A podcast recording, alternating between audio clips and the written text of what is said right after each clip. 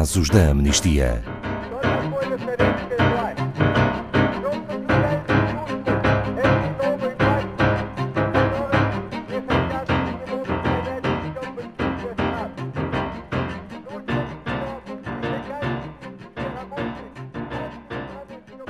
O assunto deste programa dos casos da amnistia não é novidade.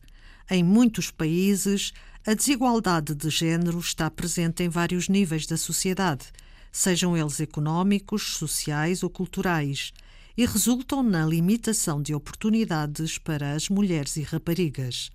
Com a pandemia de Covid-19, para muitas vítimas de violência doméstica, as casas tornaram-se lugares perigosos e as alternativas deixaram de existir. Uma realidade particularmente grave para mulheres em países da África Austral, tal como evidenciado no recente relatório da Amnistia Internacional. Bom dia, Paulo Fontes, diretor de Comunicação e Campanhas da Amnistia Internacional Portugal. A pandemia de Covid-19 pôs a descoberto a grave realidade que milhares de mulheres e raparigas enfrentam. Uh, exatamente, Ana Paula, sem dúvida. Uh, antes de mais, um bom dia para si e para todos os ouvintes. É isso mesmo, como dizia, infelizmente o assunto deste programa não é novidade e não existe apenas em contexto de pandemia. O que acontece é que a pandemia veio expor e exacerbar ainda mais as discriminações estruturais e as desigualdades que muitas mulheres e raparigas uh, enfrentam e que as tornam mais vulneráveis à violência de género e outras violações de direitos humanos. E, portanto, isso faz com que seja fundamental que qualquer resposta a esta pandemia seja sempre centrada em direitos humanos. Aliás, tem que haver ainda mais eh, preocupação com respostas deste género para garantir que os direitos humanos eh, são uma realidade e para garantir que ninguém fica no esquecimento o impacto destas respostas é particularmente necessário para pessoas e grupos em situação de vulnerabilidade acrescida, neste caso, e como vamos ver, para mulheres e raparigas. As investigações mais recentes da Amnistia Internacional focaram-se em algum país em particular? Uh, sim, em fevereiro uh, publicámos um, um, relatório sobre a forma como o confinamento que foi imposto em países da África Austral nomeadamente África do Sul, Madagascar, Moçambique, Zâmbia e Zimbábue, uh, levou a que jovens e mulheres fossem vítimas de violência sem que tivessem a possibilidade de denunciar ou escapar ao perigo. E pode destacar algumas das conclusões principais?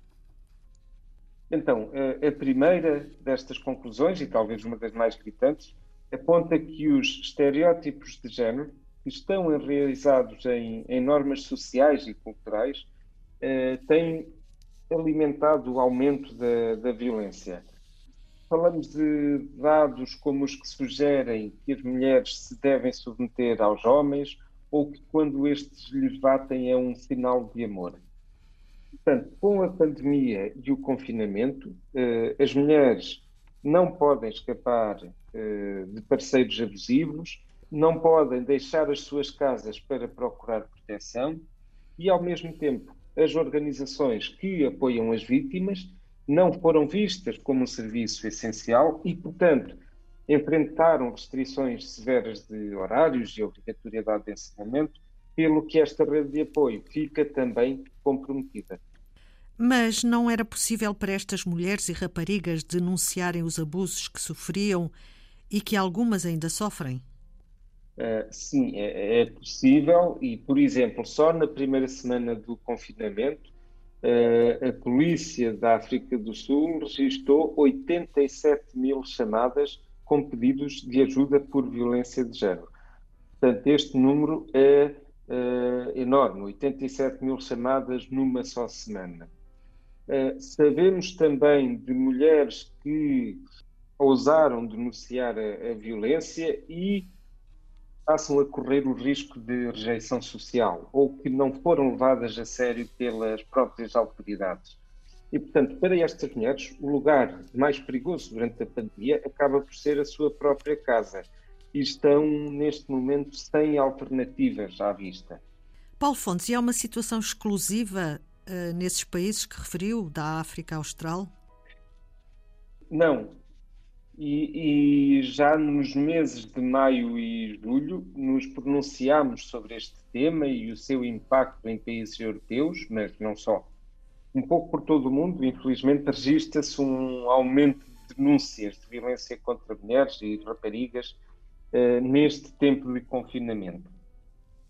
A Polónia, por exemplo, é um outro caso particularmente preocupante se considerarmos uh, os retrocessos que se registaram nos últimos meses em matérias de direitos das mulheres, mas temos também a, a Hungria, a Bulgária, a Eslováquia, a Turquia, isto só para dar alguns exemplos, mas como disse, infelizmente parece ser um fenómeno uh, que é transversal e que é global. E como devem responder então os Estados numa situação tão delicada como a que todos atravessamos?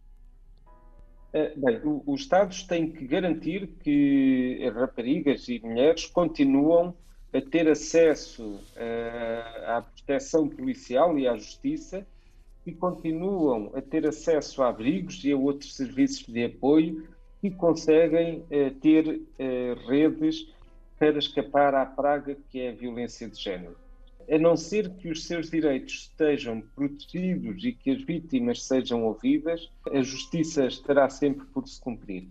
E, portanto, as recomendações são para todos os países. Quem está nos cargos de liderança tem que encarar o impacto imediato e o impacto a longo prazo da pandemia, eh, com políticas que eliminem as injustiças e as desigualdades que se agravaram com esta mesma pandemia e é por isso que continuaremos a trabalhar no terreno, em Portugal e em todo o mundo, e continuaremos a publicar os resultados desse nosso trabalho nos vários meios, mas o mais fácil é sempre o nosso site em amnistia.pt e que os ouvintes podem acompanhar. Obrigada, Paulo Fontes, diretor de comunicação e campanhas da Amnistia Internacional Portugal.